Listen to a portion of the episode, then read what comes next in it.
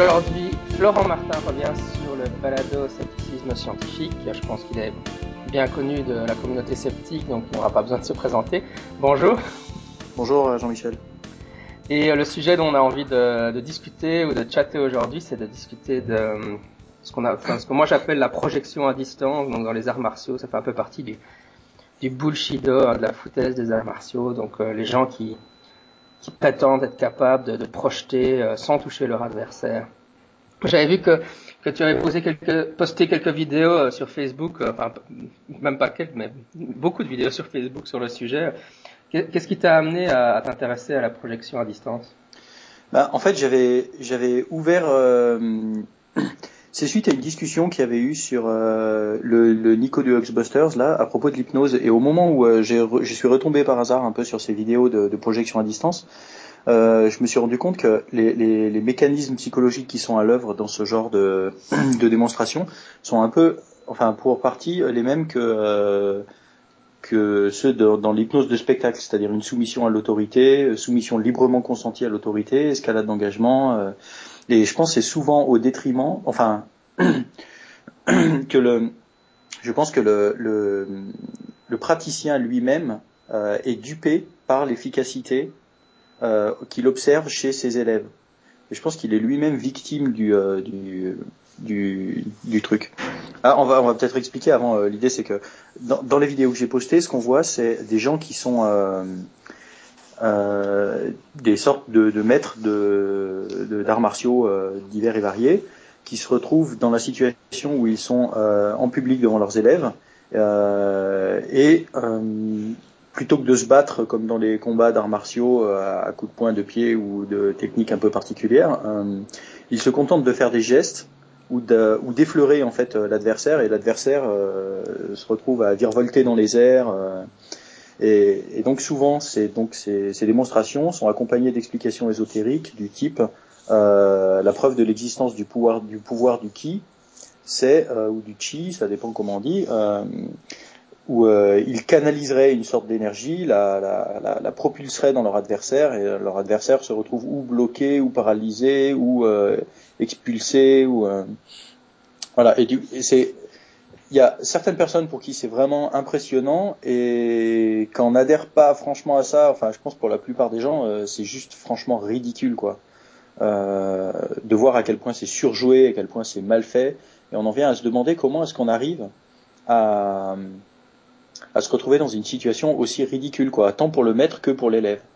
Euh, le maître qui lui ben, impose ses mains, voit le bonhomme en face qui s'envole. Euh, je pense c'est un peu, je, je sais pas comment, euh, je sais pas comment, j'en ai, jamais parlé avec un, gars qui fait ça, donc je sais pas comment eux est-ce qu'ils appréhendent la, chose quoi. Oui, c'est vrai que j'ai regardé les, vidéos, c'est parfois entre guillemets assez impressionnant dans, du côté de la personne qui est projetée, parce que, enfin bon, moi je fais de l'aïkido et donc euh, j'ai déjà été projeté, mais euh, disons pour de vrai quoi avec quelqu'un qui, qui exécute une, une, action physique pour te projeter, mais ça demande un, un certain niveau technique quand même de, et ici, euh, ils arrivent à se lancer en arrière de manière. enfin, j'étais assez admiratif. Euh, si, si, je voulais reproduire le mouvement qu'ils font euh, sans être touché, en me jetant en arrière comme ça, ça demande quand ah ouais, y a, mais y a, je pense qu'il y, a, de l'entraînement quelque part derrière. Hein. Mais c'est assez surprenant de voir euh, ce genre de choses. Je, je, me demande comment ils arrivent. Je me demande quelles sont les étapes incrémentales par lesquelles ils arrivent à, un tel niveau de, complicité tacite, en fait. C'est assez, euh, assez surprenant. Ouais, ouais. C'est vrai que moi, ça, ça j'aimerais bien une fois y aller. Euh, on entend toujours un peu dans les milieux d'arts martiaux de tel ou tel prof qui défend ce genre de choses. C'est quand même assez.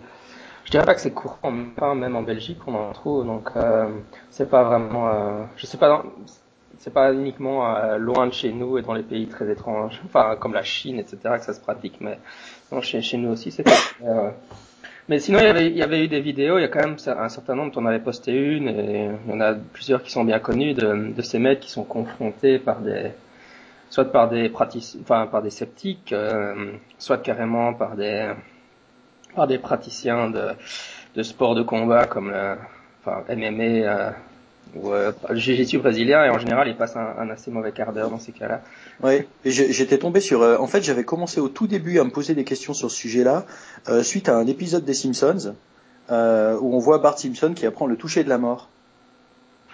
Et, euh, et je trouvais ça assez rigolo et j'ai fait une recherche touchée de la mort sur sur Google et je me suis rendu compte qu'il y a plein de d'écoles de, karaté et de d'arts martiaux euh, aux US où ou des maîtres, enfin plein, je relativise quand même, hein, un certain nombre de, de, de, maîtres qui prétendent avoir des pouvoirs du type, euh, comment s'appelait ce dessin animé là avec le gars qui touche les points vitaux comme ça et puis le, le, le bonhomme explose. Ouais, c'était Ken le survivant. Ken le survivant, voilà, un truc comme ça. Mais, en fait, il y a des gens qui prennent ça au sérieux en fait et qui, et qui prétendent vraiment pouvoir faire ce genre de choses. Et c'est un peu comme on en entend parler aussi dans les chèvres du Pentagone dans le film là, avec euh, je sais plus comment il appelle ça, une sorte de, de, de, toucher. Le gars lui a fait la prise, il lui a touché le front et, et, et après il est mort. Ah bon, mais il est mort euh, genre tout de suite après? Ah non non, il est mort 17 euh, ans après. Ah bah d'accord. ça, ça, met du temps pour faire son effet. On sait jamais quand ça va frapper mine de rien l'effet. Euh. Mais c'est vrai que c'est courant dans les films de kung-fu. Euh, enfin avec les Jet Li, etc. Et puis il y avait bien sûr le, le Quentin Tarantino euh, Kill Bill à la fin euh, où elle lui fait la technique et alors il peut juste faire sept pas euh, avant de s'effondrer. Mais bon, c'est toujours la question. Ok, c'est présenté dans les films de kung-fu. Bon, c'est des films, on, sait, on sait bien que c'est des cinémas. Et, enfin, si on voit même des films comme Tigre Dragon, etc., où où le gars euh, vole sur, enfin, il, il, marche sur des, roses, des, des, des, branches de bambou, etc. Ah on se dit la plupart des gens doivent quand même se euh, réaliser que c'est c'est pas c'est pas une description historique de ce que les praticiens de kung fu peuvent réellement faire. Mais... Ouais, mais ça pose une vraie question du coup, c'est euh, comment comment on en arrive à une situation où euh, où Enfin, bah, si moi je me mets dans une dans un état d'esprit où je me dis que bah, après tout pourquoi pas le qui très bien euh, reprenons les arguments euh, de, du concept ancestral, euh, oriental. peut-être qu'il savait quelque chose qu'on savait pas. Et puis après tout, si ça fait si longtemps que ces pratiques existent, et peut-être qu'il y a, quelque part un fond de vrai. Bon, ok, très bien, partons là-dessus. Est-ce qu'il y a j'arrive dans une salle et je vois un gars qui fait ça et je me dis c'est pas possible que tous ces élèves soient complices quoi. Et puis même mieux c'est que des nouveaux élèves que le gars connaît pas, euh, ça serait foutu de marcher avec eux.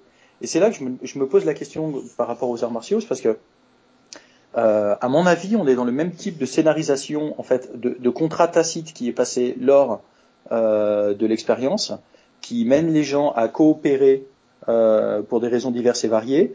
Et il y a un mécanisme qui, à mon avis, est sensiblement le même que celui qu'on trouve dans les spectacles d'hypnose. Il y a par exemple le Mesmer, le fascinateur, là qu'on voit souvent à la télé en ce moment, qui refait une tournée en France et qui va passer à Grenoble d'ailleurs bientôt. Je ne sais pas si je vais me fendre de, de, de, lâcher 20 ou 30 euros pour aller le voir. Mais, euh, mais ce genre de spectacle est assez... Euh...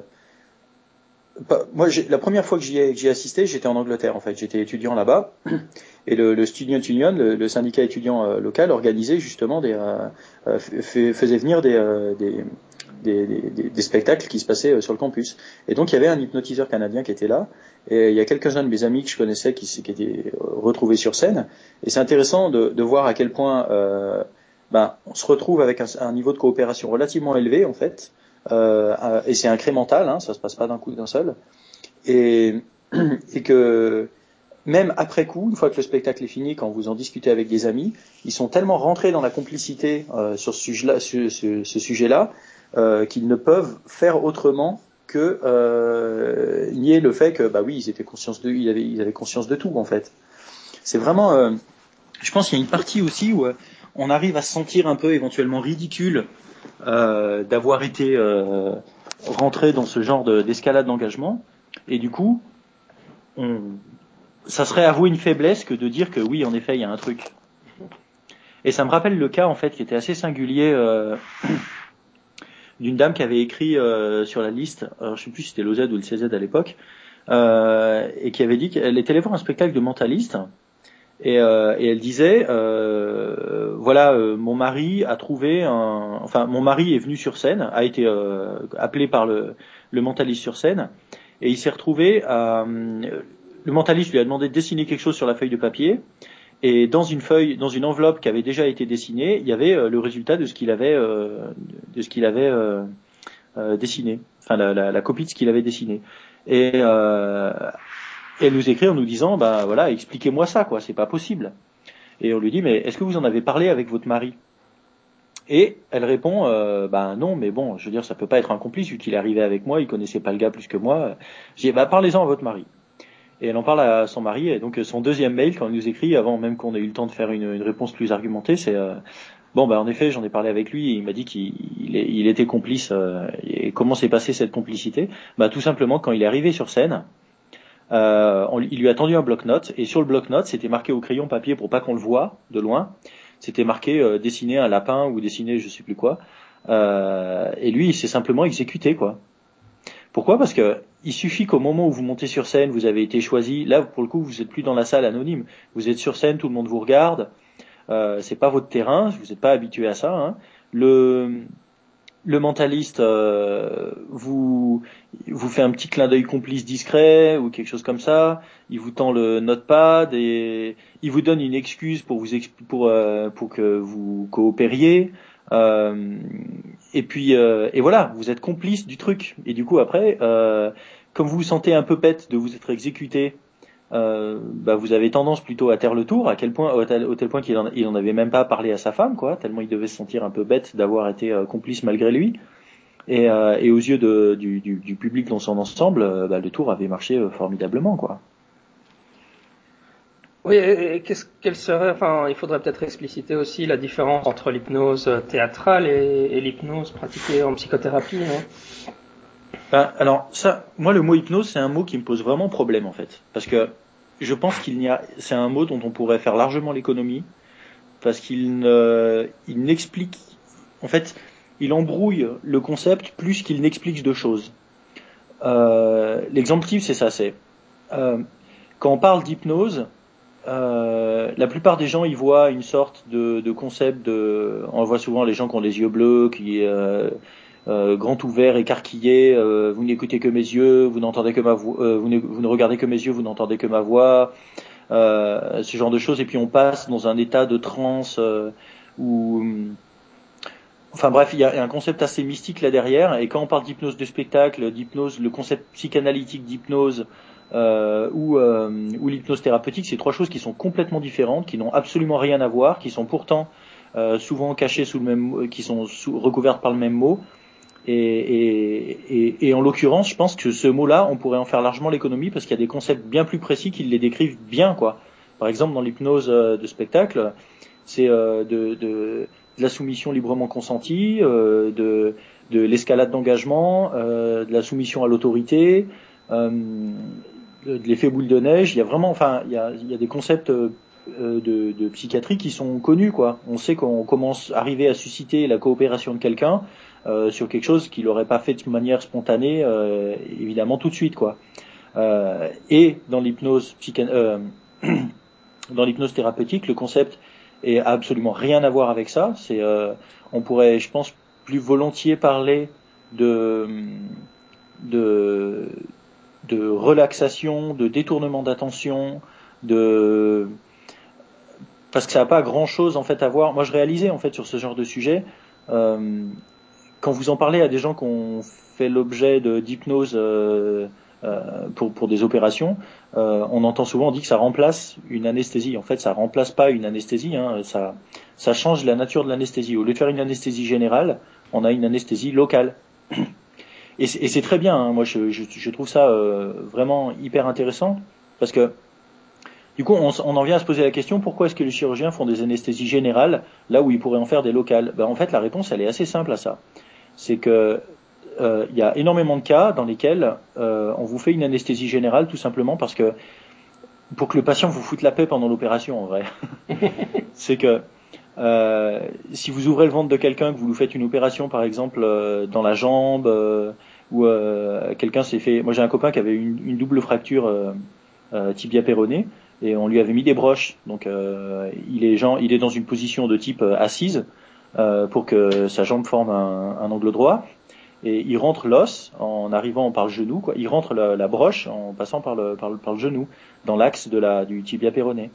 Et le problème, c'est que quand ils font ça, ils le font avec un, guide sur lequel il lâche un poids qui fait plusieurs kilos et qui vient frapper dans la broche qui rentre dans l'os. Alors, quand on est dans le, quand ils font ça, évidemment, il y a deux moyens. Soit vous faites une, une péridurale et la personne est complètement anesthésiée du bas du corps, et dans ce cas, on, il sent absolument rien. Hein. Le problème, c'est que même si vous sentez rien, il y a un traumatisme physique qui est hyper important. Vous entendez le gars qui vient faire un trou euh, euh, dans votre os avec une perceuse, vous, sentez un peu, enfin les, les, les, chocs quoi, qui se propagent dans le, dans le squelette, ce qui fait que vous sentez qu'on est en train de vous mettre des coups de marteau euh, euh dans les jambes. Enfin, il y a vraiment de quoi paniquer quoi. Et, et, je pense que quand on est chirurgien, on se passerait volontiers d'une, crise de panique de quelqu'un qui est recouvert d'un champ stérile dans un bloc opératoire. Et je pense que c'est vraiment traumatisant. Et c'est là dans ce genre de contexte que typiquement avoir un anesthésiste qui va prendre le temps de euh, qui va prendre le temps de discuter avec vous pour vous présenter le staff, euh, pour euh, vous rassurer en vous expliquant euh, qu'est-ce qui va se passer à toutes les étapes de l'opération pour éviter l'appréhension, euh, de vous montrer les instruments qui vont être utilisés, de euh, éventuellement, en plus de l'anesthésie locale, de vous faire euh, sniffer un peu de protoxyde d'azote parce que parce que c'est sympa. Euh, et et il y y a, tout plein de mécanismes comme ça, euh, comme le fait de faire écouter de la musique tranquille, euh, de prendre la main du patient, de lui expliquer tout ce qui va se passer, de le projeter dans les rêves, lui dire que bah voilà, vous avez les yeux fermés. Euh, imaginez que vous êtes sur une euh, sur une plage de sable fin, vous sentez le vent qui caresse votre visage.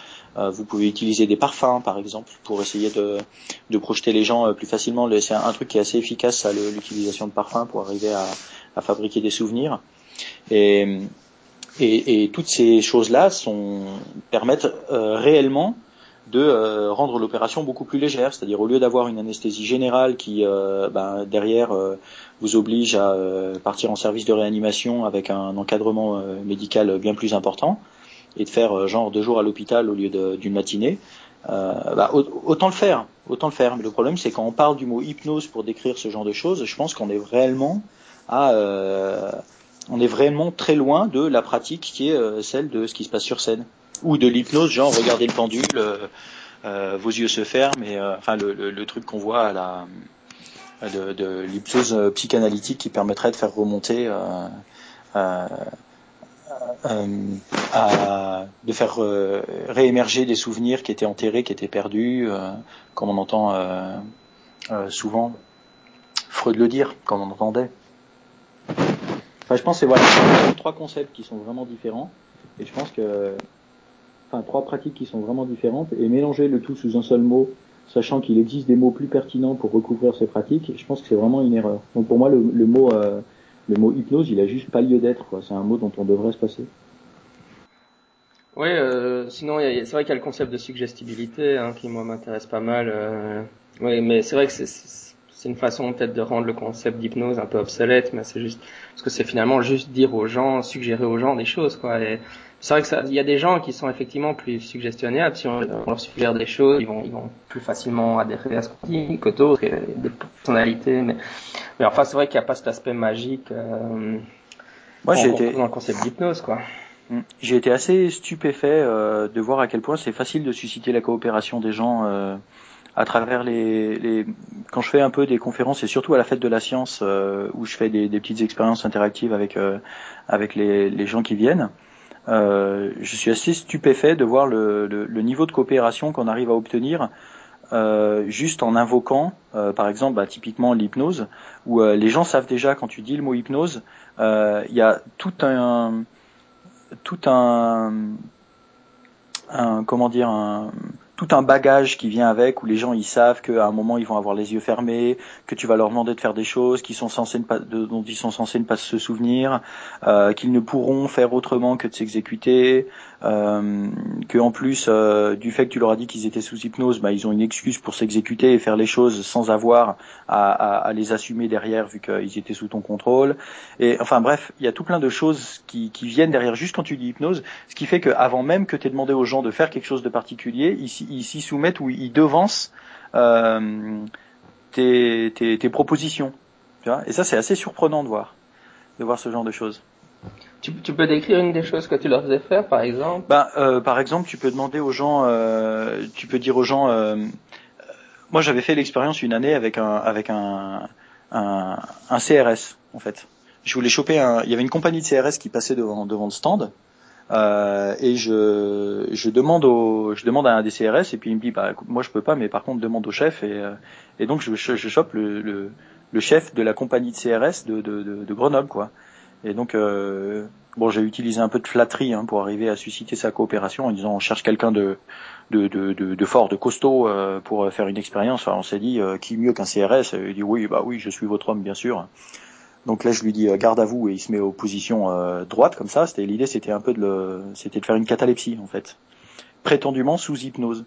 Mais je pense que le gars a pas compris. En fait, il est arrivé, on voulait faire la démonstration, c'était moins pour lui que pour le, public qui était autour et qui regardait ça parce que la scène était assez cocasse. Et du coup, on lui a, j'ai expliqué que j'allais l'hypnotiser, que au compte de trois, vos yeux seraient fermés, que votre corps serait dur comme une barre d'acier.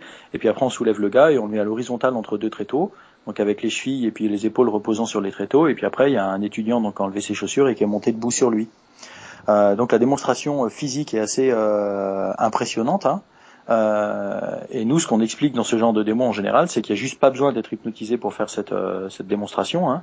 Et donc, en général, quand la personne est allongée, on lui dit, bah alors vous confirmez que vous êtes bien hypnotisé au deuxième degré. Hein. Et puis la personne dit, oui, oui, je suis hypnotisé à fond là. Euh, voilà, et puis on comprend tout de suite que la scène est démystifiée et puis qu'il n'y a pas besoin d'être hypnotisé. Seulement lui, en fait, il était, c'est peut-être parce qu'il était, euh, il, était vraiment alcoolisé en fait, ça se sentait à son haleine. Donc je sais pas s'il était dans un état second ou s'il n'était pas particulièrement malin, mais en tout cas, il, à ce moment-là, en fait, il était, euh, il, il suivait plus l'idée qui se faisait de l'hypnose que ce que je lui disais de faire. Il n'a pas du tout compris le second degré au moment où je parlais de l'expérience en fait. Mm-hmm. Et du coup, il, il, était, quand je lui ai dit, euh, est-ce que vous vous souvenez de quelque chose? Au compte de trois, vous vous réveillerez et vous vous souviendrez plus de rien.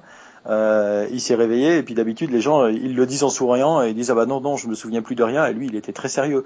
Et du coup il y a tous ces tous ces CRS qui étaient en dessous. C'est vrai vous vous souvenez de rien? Et puis lui il était là ah non non je me souviens de rien. Euh. et donc il était euh, il avait vraiment il était il avait devancé mes attentes et il était allé bien au-delà quoi oui, il y a, des, des, expériences euh, qui, ont, qui, ont, été faites en psycho pour voir si les gens sont vraiment en, état de contrôle pendant euh, pendant la séance d'hypnose, pour tester en fait leur, leur capacité à réagir, enfin pour prouver que que l'hypnose n'est pas effective. Quoi. je crois qu'en fait c'est assez facile de montrer ça parce que si par exemple il y a, y, a, y a, différentes scènes hein, dans lesquelles vous pouvez montrer que les, les personnes elles sont vraiment, euh, enfin elles jouent le jeu. Hein. Euh, un des moyens de le faire par exemple c'est de montrer euh, si, euh, si lors de l'expérience, par exemple, euh, il est censé y avoir une dizaine de personnes qui sont sur scène et qui sont en état d'hypnose, les yeux fermés, euh, en état de transe, et en attendant que vous, vous les appuyiez et puis que vous leur donnez un ordre pour s'exécuter, à ce moment-là, en fait, ce qui se passe, c'est que si vous dit, si, si vous en choisissez un d'entre eux et que vous lui faites faire un truc qui est absolument exceptionnel sur scène, euh, les trois personnes qui sont à côté, enfin les, les, les, neuf autres personnes qui sont à côté et qui euh, elles participent au show, euh, et qui sont censées avoir les yeux fermés, ben, ils sont un peu curieux, donc ils se demandent ce qui se passe. Et euh, si plutôt que de regarder celui qui fait le guignol sur scène, vous regardez ceux qui sont censés avoir les yeux fermés et être en état de transe, bah, vous vous rendrez compte qu'ils ont les yeux un peu ouverts, euh, qu'ils regardent à travers leurs doigts ou des choses comme ça. Parce qu'ils se disent mince, il se passe quelque chose, je suis en train de rater, moi aussi j'ai envie de rigoler, et du coup ils, ils regardent entre leurs paupières euh, euh, pour voir ce qui se passe. On le voit aussi bien dans des expériences qui avaient été filmées à la télé où il y avait des hypnotiseurs qui, qui, étaient censés avoir hypnotisé la salle entière. Et là, à ce moment-là, il y a une caméra donc qui est aux distance derrière le studio et qui filme le public et qui parcourt le public. Et donc le public voit pas la caméra parce qu'elle est loin, mais la caméra zoome sur eux. Et à ce moment-là, on voit que la moitié des gens qui sont censés être allongés dans le public et en état d'hypnose, ils ont tous les, les, yeux à moitié ouverts pour continuer à voir ce qui se passe sur scène et voir le spectacle. Quoi. Mmh. Il, y a, il y a, une expérience qu'on avait fait aussi, c'était en sortant d'un spectacle d'hypnose. Euh, en sortant d'un spectacle d'hypnose qu'on est allé voir à, à, Grenoble où il y avait un, un gars qui était allongé. Euh, L'hypnotiseur avait induit l'idée que euh, à la sortie de, du, du, spectacle, au moment où il franchirait la porte, donc à la fin du spectacle, hein, au moment où il franchirait la porte, euh, il retomberait en état euh, cataleptique euh, et puis il s'effondrerait par terre et puis jusqu'au moment où eux viendraient les réveiller. lui viendrait les réveiller. Et à ce moment-là, si vous appelez et vous dites si, si la euh, donc fin du spectacle arrive, le, les gens sortent, ils, tombent par terre, donc euh, on les met un peu sur le côté, et puis euh, et, là vous approchez du gars qui est par terre et qui est en attente donc de venir se faire réveiller par l'hypnotiseur, et, tu glisses en parlant bien fort à, ton copain à côté en lui disant ben Donc, donc tu crois qu'il est vraiment hypnotisé là? Ouais, non, moi j'y crois pas trop. Ah si, si, il a l'air d'être bien hypnotisé quand même. Ah, tu crois qu'on pourrait vérifier? Regarde, viens, viens, on lui met un monstre coup de pied dans les couilles. Tu vois Et là tu dis... Et le mec il dit bah attends non c'est pas cool quand même. Bah écoute euh, s'il est vraiment hypnotisé il va rien sentir normalement tu vois et puis il s'en souviendra même pas. Et puis euh, et à ce moment-là, curieusement, euh, le, le, gars qui était allongé sur le dos, d'un seul coup, il se, il se met un peu sur le côté, tu vois, en position fétale pour protéger ses bijoux de famille, quoi. Donc ça montre bien qu'il est allongé par terre, mais il a absolument conscience de ce qui se passe de tout. Il a absolument pas perdu le contrôle.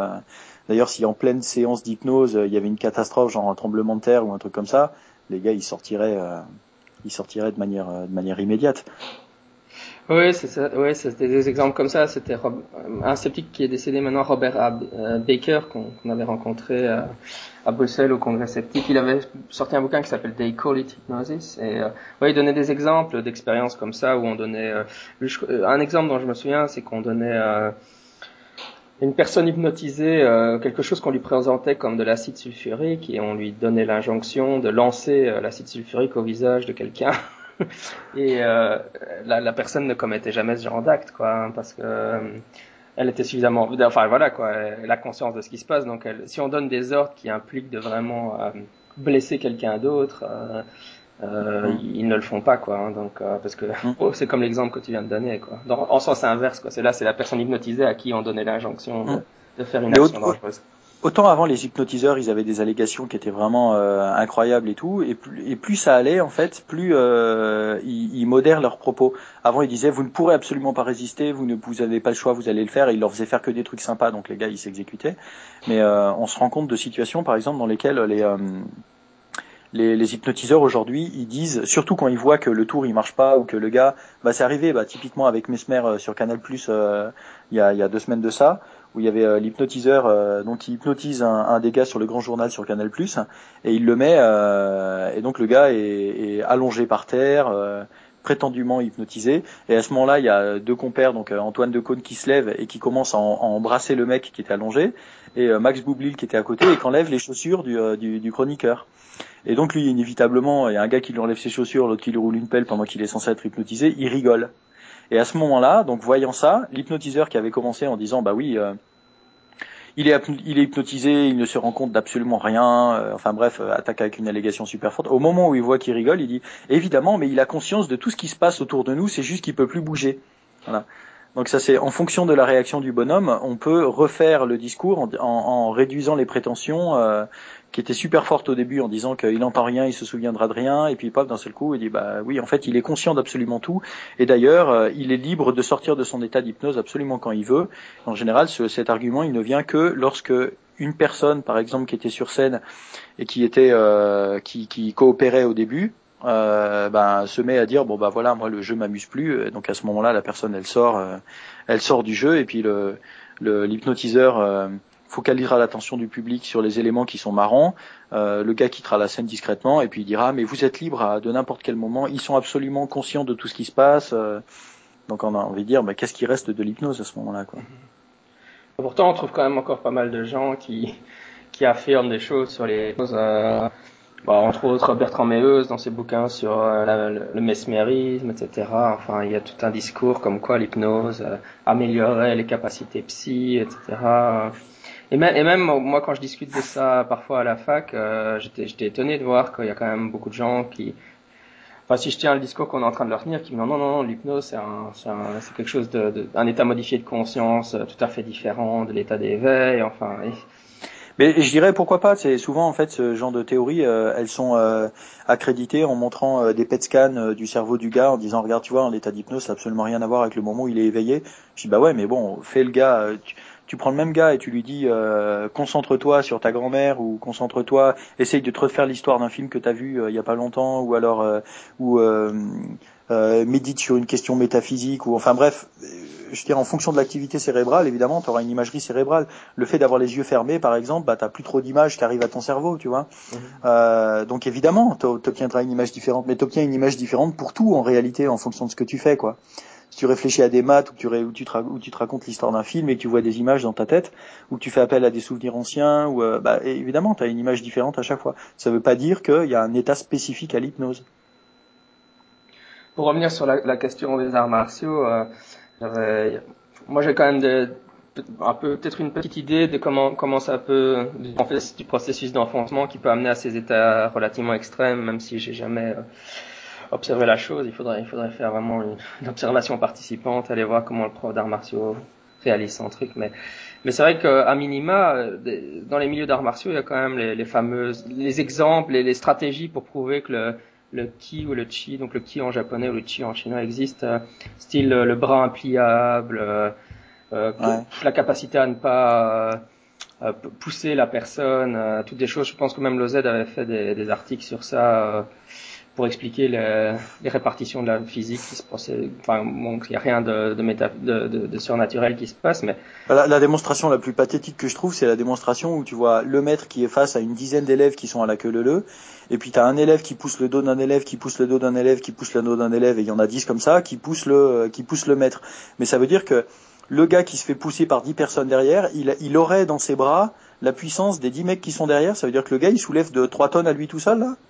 Au bout de ses bras, c'est absolument ridicule, quoi. Euh, mais ce genre de démo, ça, laisse visuellement penser euh, qu'il y a une personne contre dix, quoi. Alors qu'en réalité, physiquement, enfin, ça, ça, ça saute aux yeux que c'est une absurdité quand même. Ouais, ça saute aux yeux peut-être de nous, mais veux dire, euh, je crois que cette, démonstration-là, je pense pas que je l'ai déjà vu effectuer live dans, un de mes deux jeux d'arts martiaux, parce que bon, on a, des profs, mon, prof d'aïkido est quelqu'un de très rationnel, euh, c'est un instit au départ, hein, il s'amuse pas à ce genre de trucs, mais bon, on a des profs invités, euh, évidemment, les profs invités peuvent tenir un autre discours, mais euh, c'est vrai que par exemple le bras, le impliable et des choses comme ça, je l'ai vu, et, c'est vrai que c'est une façon euh, enfin, les, les, je sais bien en sortant que les gens vont me dire ah mais oui ça, ça prouve l'existence du qui quoi. Mm. Enfin, je...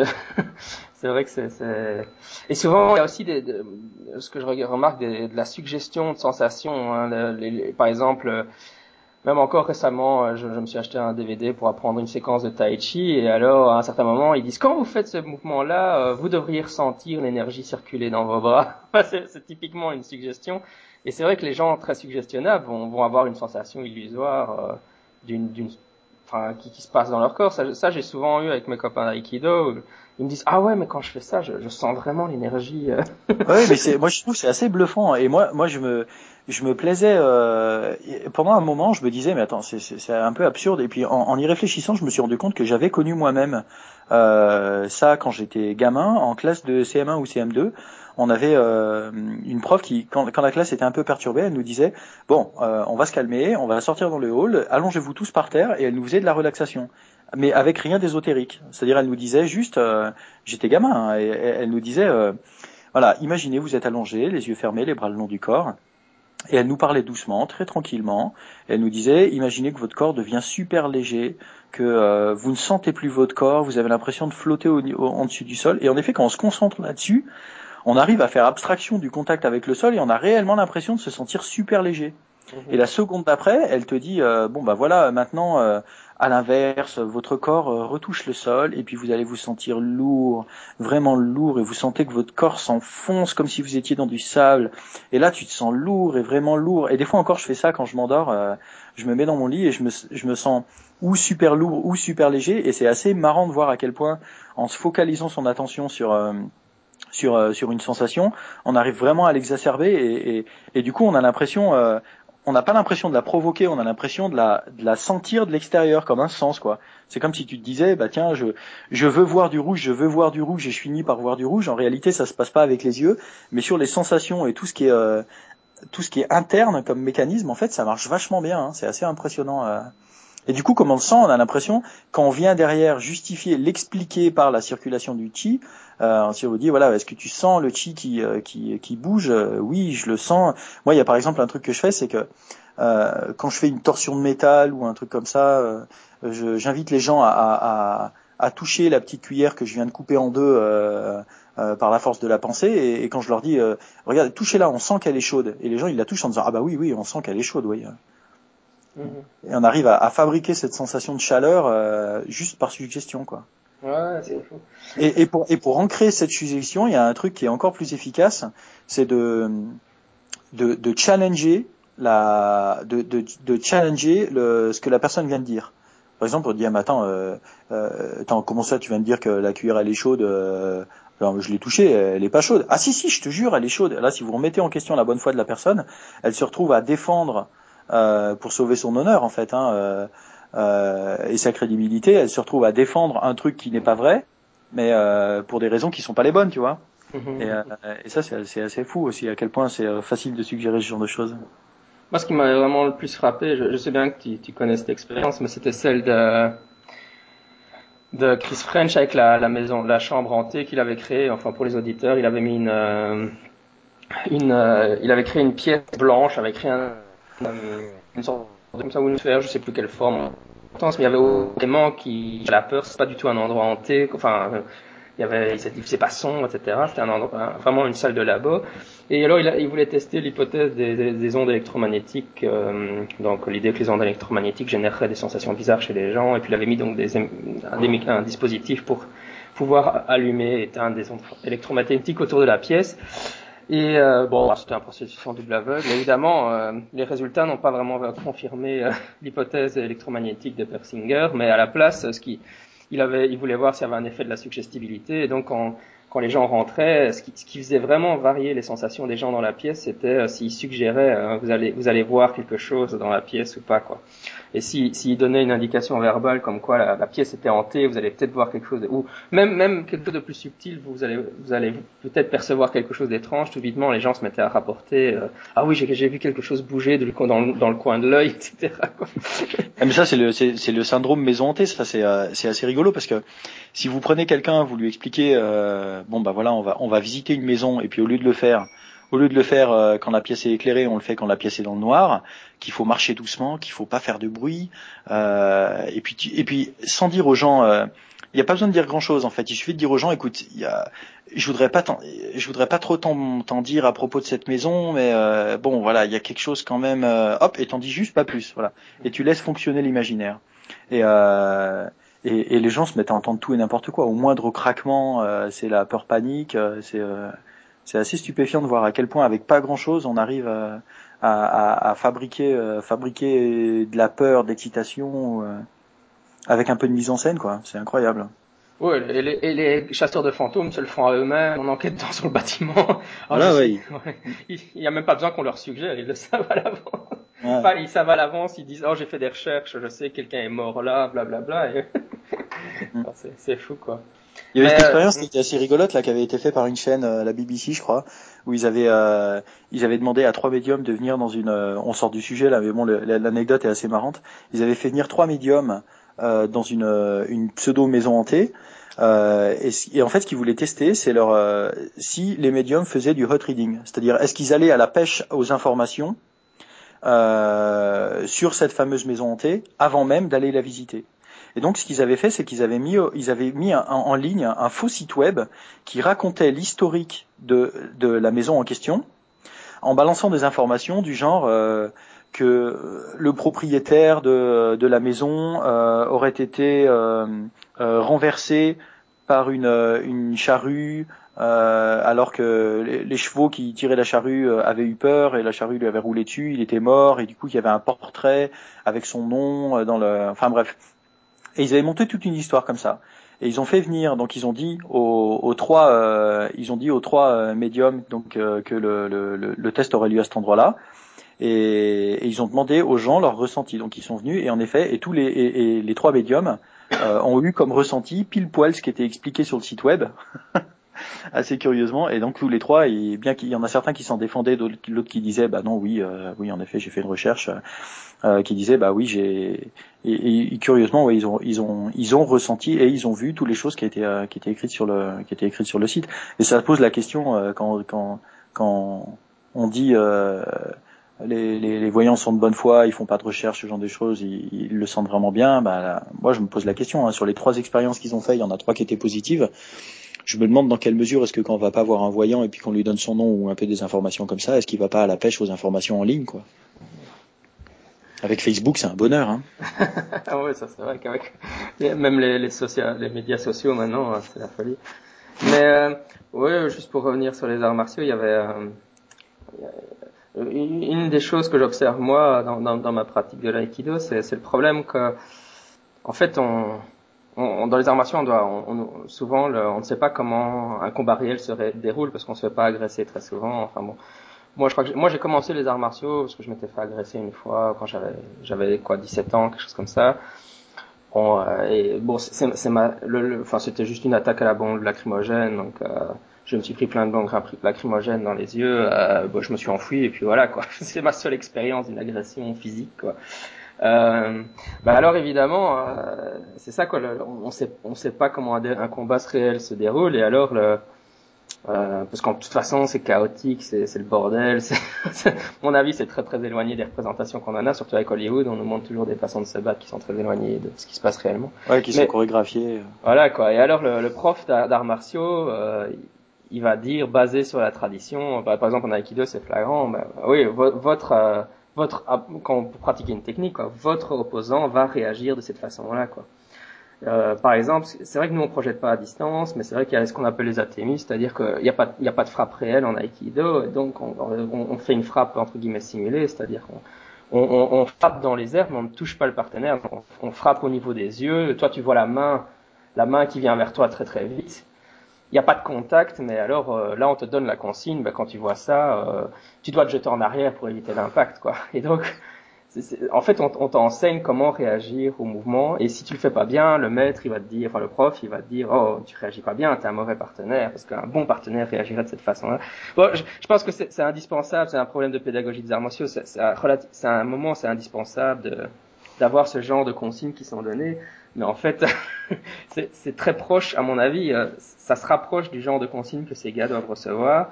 Euh, sauf qu'évidemment, là, on, on, pousse à un niveau extrême. Et c'est vrai que je, je sais, c'est la transition qui qui doit se faire entre euh, entre ce que je donne, qui est quand même une rationalité. Bon, il y a une raison rationnelle qui est donnée. Quoi. Bon, voilà, le gars est en train de frapper en direction de tes yeux. Euh, jette-toi. En, enfin, donc fais juste un mouvement de la tête vers l'arrière, une, une esquive du corps, comme on dit.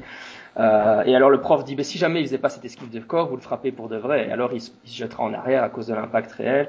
Donc tu as une, as, une consigne qui est relativement rationnelle, bien que moi je dirais encore, euh, encore une fois, dans un combat réel, à mon avis, les, les, les, adversaires ne réagiront pas du tout de la façon, enfin, de, de façon très, très logique, etc. Mais bon. Mm. Mais euh, comment, comment est-ce que tu passes de ça à Ouais, je vais, je vais te frapper à un mètre de distance et, la réaction logique que tu vas avoir, c'est de te jeter en arrière. Bah, je pense, je pense c'est un peu ce qu'on disait tout à l'heure. Hein, c'est le fait que quand tu suggères quelque chose très fortement à quelqu'un en lui disant, regarde, je vais te projeter mon ki euh, et tu vas sentir quelque chose. Euh, au moment, au moment où tu fais ça, euh, la personne qui est en face, si tu lui as suffisamment bien suggéré, elle va avoir l'impression de sentir quelque chose. Et tu refais l'expérience dix fois, au bout de la dixième fois, le gars, il, plus ça va et plus il va bouger. Euh, plus il va se sentir projeté et, euh, et, et c'est assez euh, je pense que c'est ça qui est assez bluffant et au bout d'un moment je pense que le maître lui-même arrive à se convaincre qu'il a un réel talent et qu'il arrive à projeter les gens parce que il, le voit que le gars qui est en face de lui bouge ouais tout à fait et tu, le vois d'ailleurs dans l'expérience qui avait été faite avec le, maître euh, euh, dans une des vidéos que j'avais postées où on, voit le gars euh, qui fait une démonstration là qui est vraiment qui est ridicule au possible. Et pour montrer la bonne foi du gars en fait je crois c'est montrer qu'il je crois que si on met 5000 dollars sur la table le, on, peut avoir le privilège de combattre le, maître. Et, si on le gagne il double la mise. Voilà donc euh, je pense il, il, est juste convaincu que ça va marcher hein, jusqu'au moment où il y a un gars qui fait du MMA qui arrive en face de lui et qui lui et lui il est sceptique hein. Et je sais pas si t'as, t'as, vu cette vidéo, non? Oui, bien sûr, oui, tout à fait. Voilà, et là on voit le gars, il arrive au moment où il se prend la première claque du gars qui est en face, il, il comprend pas quoi. Et d'ailleurs tout le monde lui saute dessus en disant oh, maître, ça va. Euh. Bon, et puis après deuxième round et il en prend plein les dents quoi. Mais je pense qu'il est, il est lui-même surpris, hein. Ah clairement, ouais non, là, dans ces vidéos la fois de maîtres est assez apparente parce qu'il faut être assez... Mm. Sinon, il, il, serait vraiment suicidaire d'aller se mettre devant un gars de MMA comme ça. Mais bon, juste pour dire, j'ai discuté euh, sur euh, sur internet avec un, un gars du en paranthropologie, hein, c'est des anthropologues sur le entre un domaine à la frontière entre la, la parapsycho et l'anthropologie. Et, et, il étudiait ce genre de pratique, mais en, je sais plus, ça fait un moment, mais en Thaïlande, enfin, en Asie du Sud-Est, quelque part par là-bas, où ils avaient ça. Et lui, évidemment, un parapsychologue, donc il était convaincu que c'était probablement possible que le phénomène soit réel. Et alors, il a, et en plus, il, était sympathisant aux idées, quoi. Mais alors, euh, donc, il, demande au, au maître euh, de le projeter à distance. Et alors, le maître, déjà, là, il était plus malin, ce maître-là, parce qu'il dit, oh, mais je vais demander à mon meilleur élève, déjà. Je me dis, ouais, ok, euh, s'il demande au meilleur élève, comme ça, si c'est le meilleur élève qui se rétame, c'est pas grave. il, évite lui-même de se mettre en jeu, quoi. Et puis euh, le parapsychologue, euh, enfin le paranthropologue, là, il se met, il se met devant et il demande donc à, à l'élève le plus gradé de le projeter. Et alors, il était vraiment sympathisant aux idées, mais il n'a pas ressenti la sensation d'être projeté, quoi.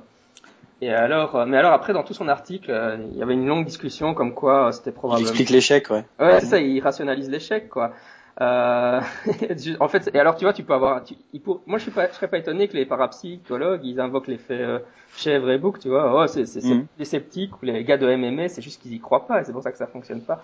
Et d'ailleurs le maître, c'est ce qu'il avait dit, ben oui, euh, c'est, parce que tu, tu, ne crois pas assez fort dans le pouvoir de la projection à distance, c'est pour ça que. Ouais, en même temps, s'il faut briefer ton opposant pour arriver à le maîtriser, euh, mais c'est, c'est ça qui est assez surprenant, c'est quand tu regardes, c'est un, un des points communs avec euh, avec l'hypnose de spectacle, c'est que l'hypnose de spectacle, s'il voulait vraiment, si ça marchait vraiment de manière super efficace, euh, plutôt que de faire un long briefing au début du spectacle, il devrait se contenter de commencer à, choquer le public directement en, en, chopant un gars sur scène ou dans le public et puis paf lui faire faire un truc incroyable dès le début pour scotcher le pour scotcher le public. Alors qu'en réalité, dans les spectacles d'hypnose, les premières 20 minutes ou la première demi-heure euh, sont du blabla où euh, l'hypnotiseur t'explique exactement euh, les tenants, les aboutissants, ce que vous devez ressentir, euh, ce, ce à quoi il faut s'attendre, les effets. Donc il explique que vous serez conscient de tout à tout moment. Euh, et puis euh, et puis il y a, y a, des trucs valorisants. Par exemple, on va vous expliquer que euh, le fond, on n'utilise que 10% de son cerveau, que que grâce à cet état d'hypnose, ben plutôt que de 10%, vous allez passer à peut-être 13, 14, voire 15%. c'est ce qu'on entend, ce que j'entendais dans le spectacle que j'avais vu. Et, et nous expliquait notamment, par exemple, que ça marche mieux sur les gens intelligents, donc sur vous. Ou alors euh, que la, semaine dernière, j'ai fait l'expérience euh, dans telle école, euh, parce qu'en général, c'est des spectacles qui se font dans, dans les écoles d'ingé ou ce genre de choses.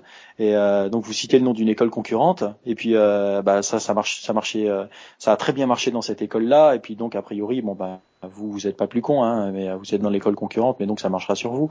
Et donc, il te donne tout plein de raisons de, de, de, de, de coopérer et que tu te retrouves dans la situation au moment où tu montes sur scène où tu sais exactement ce qu'il faut faire pour jouer le jeu. On t'a expliqué les règles du jeu et quand tu vas sur scène, tu n'as plus qu'à te conformer aux attentes aux attentes du gars. Et il te donne systématiquement, si t'as pas envie de le faire, une excuse pour pas le faire et euh, pour susciter ta coopération, il te donne euh, des éléments qui viennent te motiver le fait que bah, ça marche mieux sur les gens intelligents, euh, que, que de toute façon c'est sympa, puis quand tu es sur scène, il y a tous tes potes qui se marrent derrière, donc t'as pas de raison de faire un truc débile, tu vois. Ça t'as pas de raison d'arrêter puisque c'est euh, c'est rigolo. Donc euh, c'est rigolo, c'est pas coûteux, tu fais marrer tes copains et et t'es et t'es complice tacitement de, de de cette mascarade. Donc je pense que les gens peuvent juste pas l'avouer quoi. D'ailleurs souvent quand tu leur euh, poses la, la les, les, questions sur Julien en disant mais attends c'est pas possible tu te souviens de, de quelque chose et ils sont soit soit ils nient soit ils sont embarrassés mais ils défendent pas le truc très très longtemps quoi. Mhm. Je me demande s'il y a un moyen psychologique d'arriver à faire avouer aux gens ouais bon d'accord ok. oui et puis moi encore une fois quand je parlais à cet auteur là qui est quand même un anthropologue euh, enfin bon un prof d'INIF quoi hein, je pense enfin je en tout cas un doctorant en anthropologie. je lui dis, mais il me disait, mais comment est-ce que vous testeriez ça? Bon, De toute façon, il y a des façons de tester, mais je lui dis, mais de toute façon, l'ultimate fighting, voilà, on, met les gens dans une cage. et euh, la seule façon de sortir de la cage, c'est qu'il y en ait... Enfin, non, pas la seule façon, mais enfin, si, c'est ça, il faut qu'il y ait un abandon ou... Euh, L'abandon ou une blessure. Ou, une blessure ou un voilà.